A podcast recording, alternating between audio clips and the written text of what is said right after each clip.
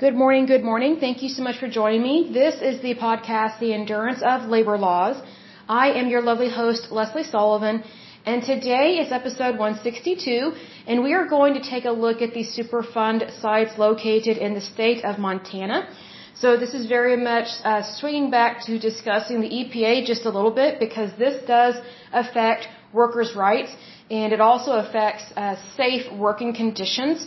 So needless to say, this kind of coincides with OSHA and things of that nature. But first of all, let me give a big shout out to my listeners because as usual, you guys are awesome. I love to see you here. So a big shout out to California, Oklahoma, Virginia, Texas, New York, Pennsylvania, British Columbia, Illinois, Oregon, West Virginia, Indiana, Ohio, Massachusetts, Florida, Alabama, District of Columbia, Colorado, Minnesota, Washington, Georgia, New Jersey, Rhode Island, Kansas, North Carolina, Nevada, Maryland, Michigan, Iowa, New Brunswick, Louisiana, Connecticut, and Manitoba. In terms of countries, the United States, Canada, the Russian Federation, the United Kingdom, the Netherlands, Slovakia, South Africa, Japan, Denmark, and Uzbekistan. A little bit of housekeeping here. So today is November 9th, and today there are a couple of things that are celebrated. It is National Louisiana Day, so God bless the lovely state of Louisiana. And then it is also National Scrapple Day. I'm not sure what Scrapple is. For some reason, it makes me think it is a board game, unless I'm thinking of Scrabble. I'm not really sure, but definitely some interesting things to celebrate. Now, in terms of a little bit of housekeeping here, just FYI, we do have a YouTube channel. Do check that out, The Endurance of Labor Laws. Please subscribe, like, and comment on our videos. We love to see you guys there as well. And it's good to see you always as usual. But let's go ahead and dive into this lovely podcast talking about the Superfund sites in the state of Montana. So as usual, I'm going to be listing off the ones that are current and active, meaning they are still toxic, still hazardous, still causing a problem to people and the environment as well as livestock because this is very concerning. Because as usual when something affects humans it also affects animals and vice versa because we are in this together in terms of the environment and humans are a part of the environment and so these are the ones that I'm listing off first that are still an issue, they're active, they are still hazardous, and a lot of them have been sitting on this list since the 1980s or a little bit further back. So again, if you're new to this podcast, when we are talking about Superfund sites, these are very toxic, very hazardous waste sites that either A were caused by the federal government or B caused by a company in the private sector. And regardless of who caused it, it is still an issue. So when it is caused by the federal government, for example, the United States Department of Energy or the United States military, whichever branch you want to go with, whenever the federal government causes a problem like this, it is directly um, under the umbrella of the EPA in terms of cleaning it up. When a Superfund site is caused by a company in the private sector, there are two options that the company has if they can afford it. Option A is that the company clean it up themselves, and that's if they have the money to do so. If the damage is too expensive and the company cannot afford it, or if they are no longer around, or if they have gone bankrupt, then the property and the the waste site that is hazardous, it goes unto um, it goes under the umbrella of the EPA. So that land, in terms of the title and things of that nature and the cleanup, they are moved from a private sector company over to under the umbrella of the EPA. What we have seen time and time again when looking at these Superfund sites is that it doesn't look like there's a clear difference in terms of when a Superfund site is caused by the military or a private sector company. Whenever a um, whenever a site is caused by a private sector company that cannot afford to clean it up, and when that property goes over to the EPA, for some stupid reason, the federal government is not cleaning this stuff up strangely, the ones that are being cleaned up quickly, safely, and efficiently are predominantly being done so very effectively by the company that caused it. Um, so, needless to say, whenever these projects or these Superfund sites are handed over to the EPA, their crew is not cleaning it up quickly, safely, or efficiently. In fact, we are just seeing the opposite. This federal agency has been dragging its feet. Um, there, there are not a lot of employees, but yet they have a tremendous budget, so they're overspending. So basically they are, they are predominantly professional paper pushers that are not getting the job done. Unfortunately, although I do think there are some people there that care about doing what's right, it's just I don't think there are enough of them in order to handle these situations. So one of the bad things that the EPA has been doing, unfortunately, is they have been redeveloping land that were initially Superfund sites, but yet they are still on the, the national priorities list, which means that they should have never been redeveloped. And when we say redeveloped, what that means is, that means that a piece of property, whether it used to be um, from the federal government or from a private sector company, the majority of these that are redeveloped and sold via the EPA, they were predominantly originally owned by a private sector company and they could not afford to clean it up. And so they gave it to the EPA to handle it. Well, then the, the EPA, they set standards and regulations and specifically limits of what is considered lethal and not lethal. So just because something is not lethal doesn't mean that, that it cannot harm you in general and that it won't cause a problem in your health later on down the road. So what the EPA has been doing, what we have discovered uh, from looking into all this, is that the EPA has been redeveloping land that was initially owned by private sector companies and they could not afford to clean it up. So then it was allotted or given to the EPA to handle it. The EPA said, well, it's not really that lethal, or it's not lethal, you know, it's, it's just a lower level. But we're going to sell it to somebody to redevelop it and make money off of it. And so this land, um, that has been redeveloped via the EPA, it has been sold to private property owners, meaning like places of residence, like people building a home for them, for themselves and their families. And then also some of this property has been redeveloped uh, for businesses. So needless to say, it's concerning because these properties and, and these sites that are listed on the national priorities list, if they are not completely cleaned up and not removed from this list, then they should never be redeveloped. Because the risk is too great to expose people to something that their body cannot handle. So this is why we go over these things because regardless of whether you are working or retired or unemployed, these things can directly affect your health and the stability of your life. So technically that is a violation of workers' rights and of safety in general for the citizens of the United States. So FYI, this is an issue.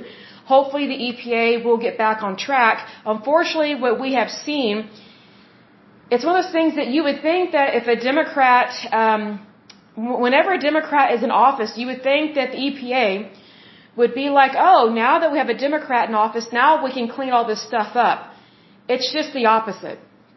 Usually under Democrats that are in office, um, hardly anything is cleaned up, and if anything, the list has continued to grow and quite rapidly, unfortunately, and these things are not being cleaned up.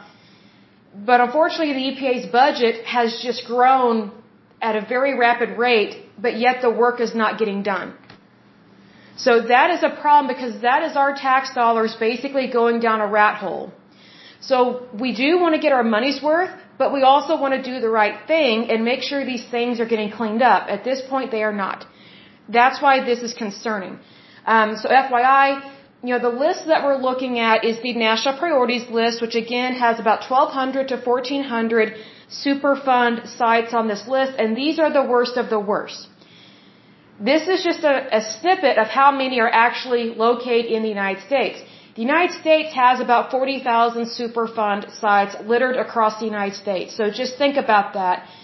You know, think about the things that you are being exposed to and you don't even know that you you are being exposed to these toxic hazardous chemicals or water or vapor or dust or whatever the case may be. You know, this is why I say knowledge is power. Because once you are aware of something, then you can make the best decision for yourself and your family to protect yourself and your family. So that's why we go over these things here. But, you know, let's go ahead and dive in here. Let's get specific. So as usual, first of all, I'm going to list off the ones that are current, active, and still a problem, meaning they are still contaminating the environment and they are still toxic and hazardous to the human race as well as to livestock and just the environment in general. So the first one that is a problem is Anaconda Copper Mine Smelter and Refinery. It is located in the county of Cascade. The population there is 84,414. Soil and surface water are contaminated by arsenic, lead, and other heavy metals. This one has been on the list since 2011. The next one is Anaconda Company Smelter Site. It is located in Deer Lodge County. The population there is 9,421. Soil and groundwater are contaminated by arsenic, copper, cadmium, lead, and zinc. It has been on the list since 1983. The next one that is current and active is Basin Mining Area. It is located in Jefferson County. The population there is 12,085 people. Mine wastes uh, are contaminated in Basin and Cataract Creeks, and the soils within the town of Basin are also contaminated. Um, the contaminants can include arsenic, cadmium, copper, lead, and other metals. So basically, you can't drink the water whatsoever. That would be very concerning. This one has been on the list since 1999. The next one that is current and active is Barker Hughesville Mining District. It is located in two counties, Cascade County and Judith Basin. Groundwater is, uh, let's see, the groundwater the sediment and the surface water and soils are contaminated with metals including zinc and arsenic. That's very concerning there. And that one has been on the list since 2001. The next one that is current and active is Carpenter Snow Creek Mining District. It is, it is also located in the county of Cascade. The groundwater, soil, and water course are contaminated by arsenic and heavy metals. It has been on the list since 2001. The next one that is current and active is East Helena. It is located in the county of Lewis and Clark. Let's see, the population there is 70,973 people. The soil, surface water, and groundwater are contaminated by lead and other heavy metals as well as arsenic. This one has been on the list since 1984. The next one that is current and active is Flat Creek. It is located in the county of Mineral. The population there is 4,535 people.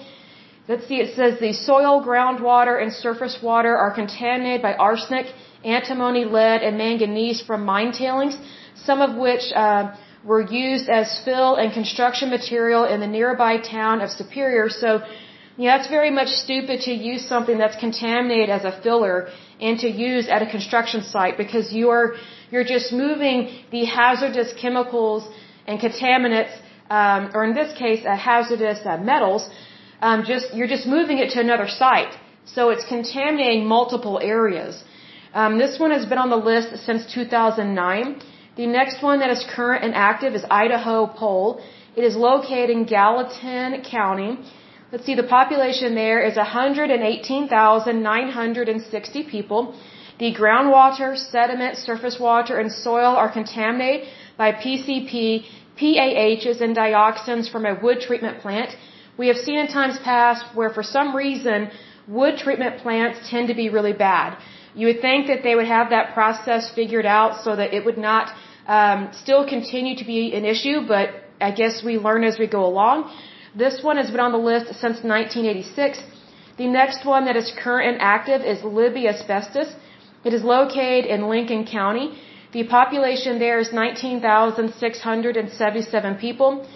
Uh, asbestos uh, is contaminated from, I think I'm pronouncing this word correctly, vermiculite processing plants. This one has been on the list since 2002. The next one that is current and active is Libby Groundwater. It is also located in the county of Lincoln. The groundwater, sediment, surface water, and soil are contaminated by PCP, PAHs, and heavy metals from a wood and paper industry.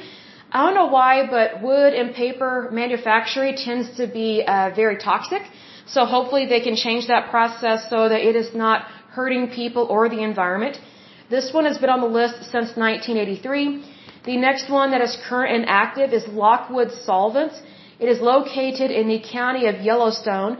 The population there is 164,731 people. The groundwater, sediment, surface water, and soil are contaminated by VOCs. This one has been on the list since 2000. The next one that is current and active is Milltown Reservoir Sediment.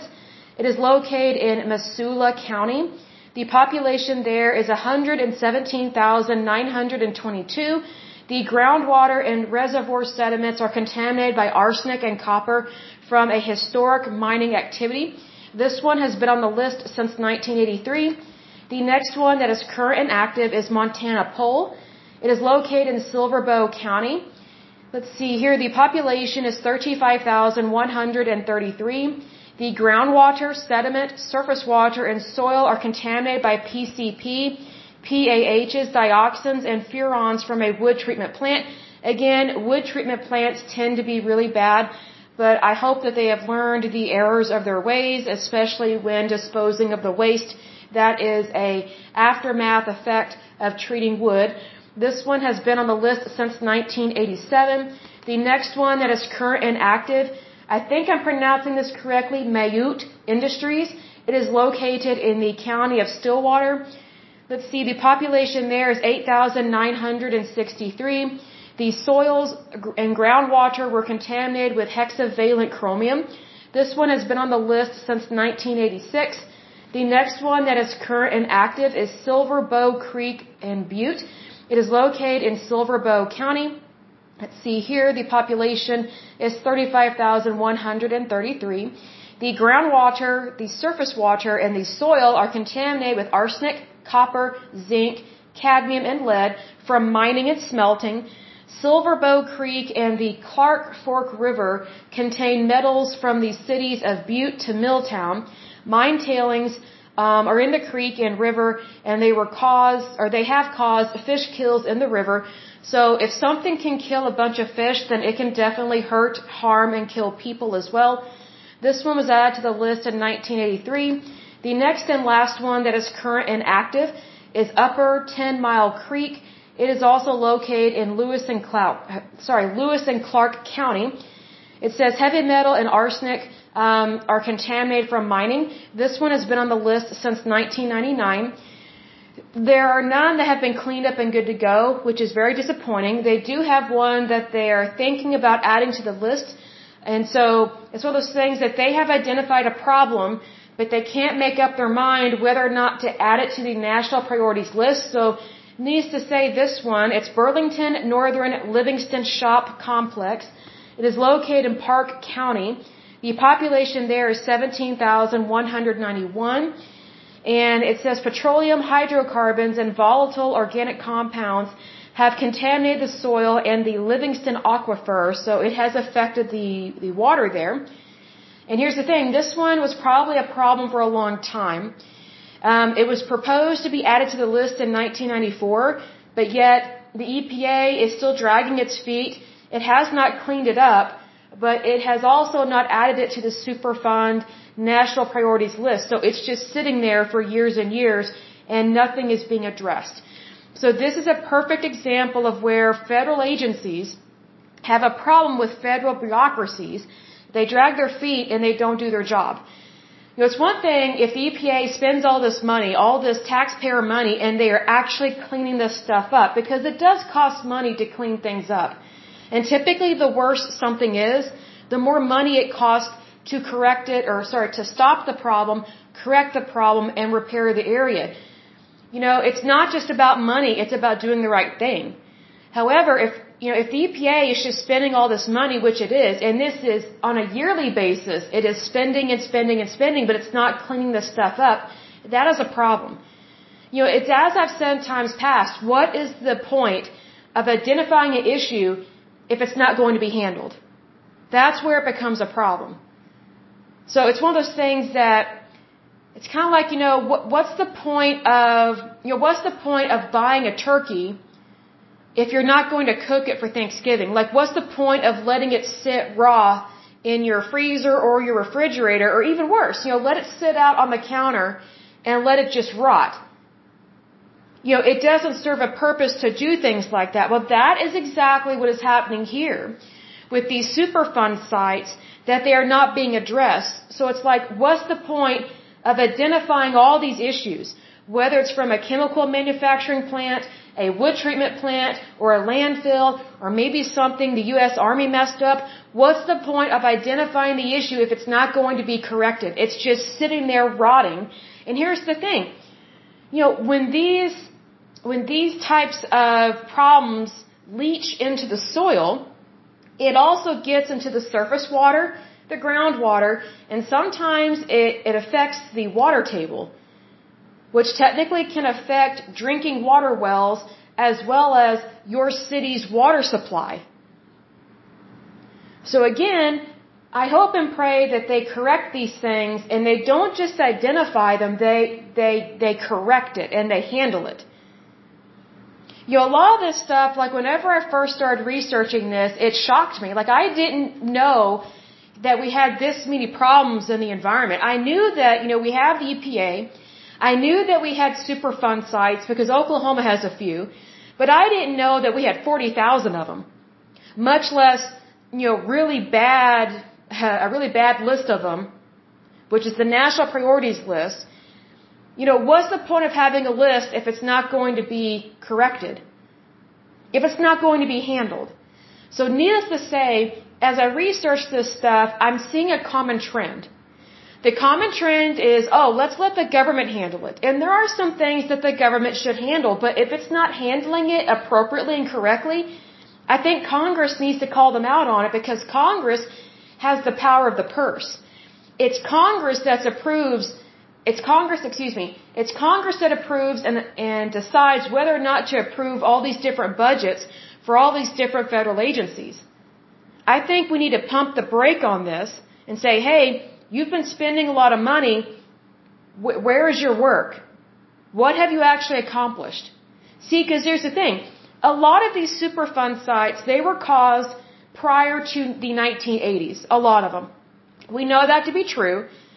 But what's interesting is that, you know, the technology has changed. It has gotten better and tremendously better. So things that were causing a problem prior to the 1980s and causing toxic hazardous waste, it shouldn't still be causing that much of a problem because our technology and our inventions have improved over the years. Just think about what changed from the 80s to the 90s. Then what changed from the 90s to the early 2000s? Then think about what has changed from the early 2000s to our day and age. So, I mean, that, that's several years, that's many years that these sites have just sat there and they're not being addressed. So my personal opinion, I've said this before and I'll close with this, my personal opinion is that the government hire companies in the private sector that they specialize in cleaning up toxic hazardous waste. I think they should employ them because the EPA can't handle this. You would think the EPA would hire the best and the brightest, but considering how many things are not being handled, this is where it starts to look like they are just professional paper pushers and they're not actually doing their job. They may be the cream of the crop in terms of scientists and things of that nature, but if they're not actually doing their job, then they are stealing from their employer, which is us, the American people.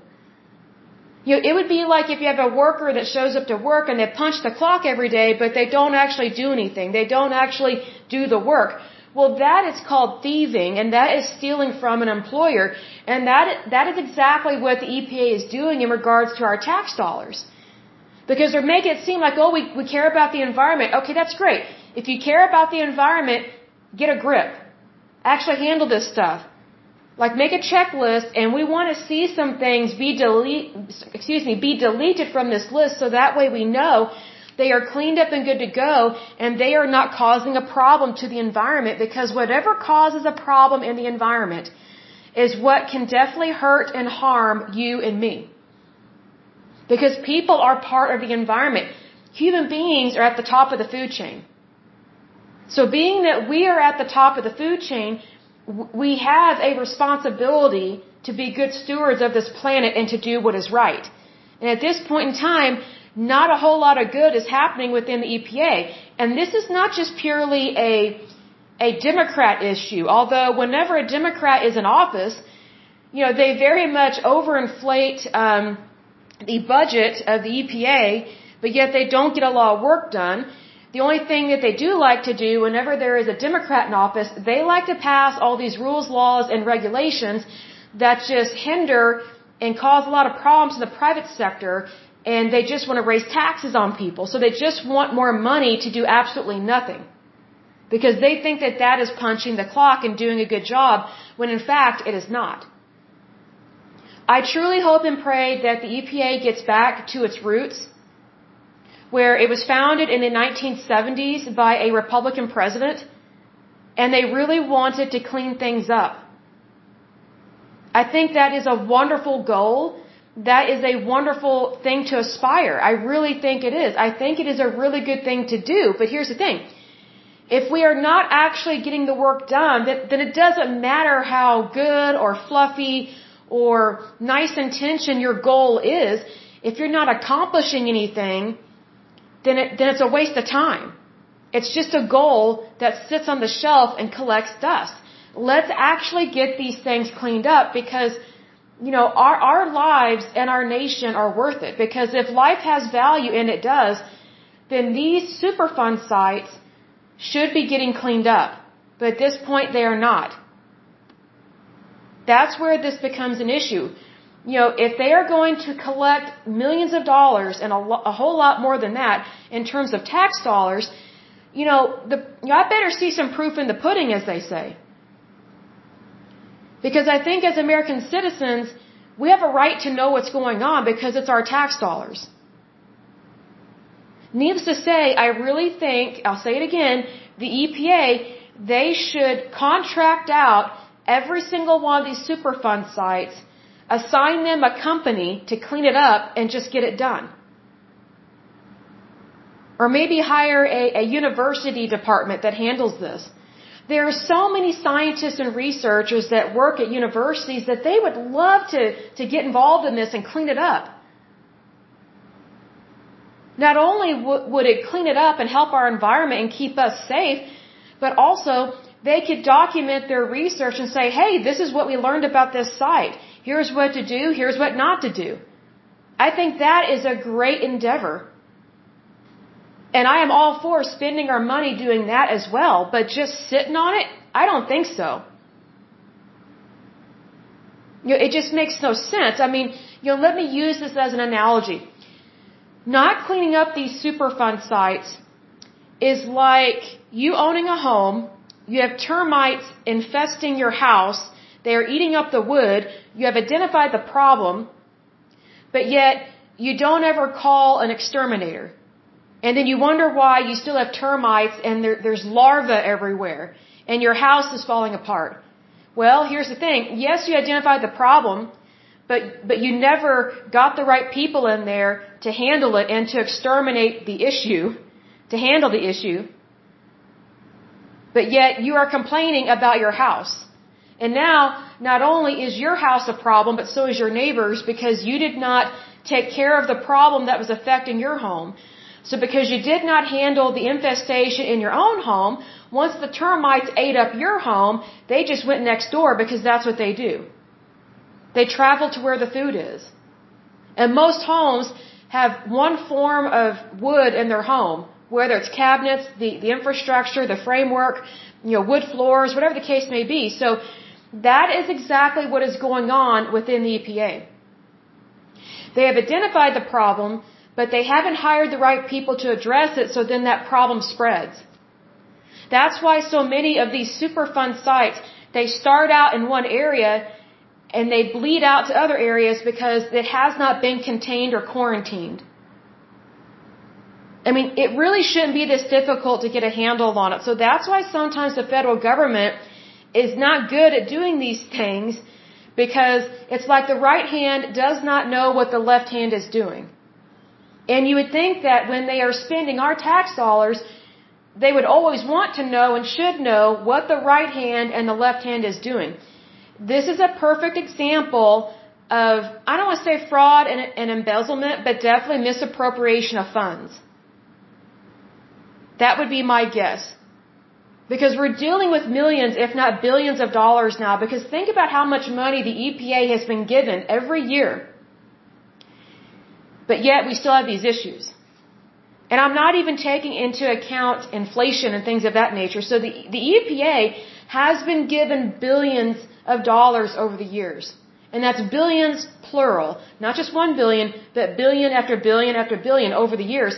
And yet, our, our Superfund site list is just growing, it's not shrinking. That's why I think the Congress needs to pump the brake and say, hey, you're not getting any more money until we figure out what exactly do you do with this money? What are your, your protocols, your standards, you know, your procedures? How are you accomplishing things? And at what rate are you accomplishing these things? Like what metrics are you setting in place so that you hold yourselves accountable to what you say you're going to do? Because at this point, it looks like there's nothing in place at all. Which I think is exactly what is happening. So needless to say, you know, we definitely need to get a handle on this, hold the EPA accountable, but also encourage them to do what's right. Because I do not believe in shaming and blaming. I just believe in getting the job done and doing it right the first time. And if it's not done right the first time, don't worry about it, just correct it and move forward. Because I look at it this way. You know, we have all failed at one thing or another, but failures should be looked at in a, in a way that is, hey, this is what didn't work. I can still succeed. But if we stay stuck in failure mode, then we never give it another chance. We just throw up our hands and say, oh, well, that's it. No, it's not. There is always a new beginning. There is always something different and new and improved that we can do to handle anything on the face of this earth. But needless to say, I will go ahead and, and end this podcast, but as usual, until next time, I pray that you are happy, healthy, and whole, that you have a wonderful day and a wonderful week. Thank you so much. Bye bye, and God bless.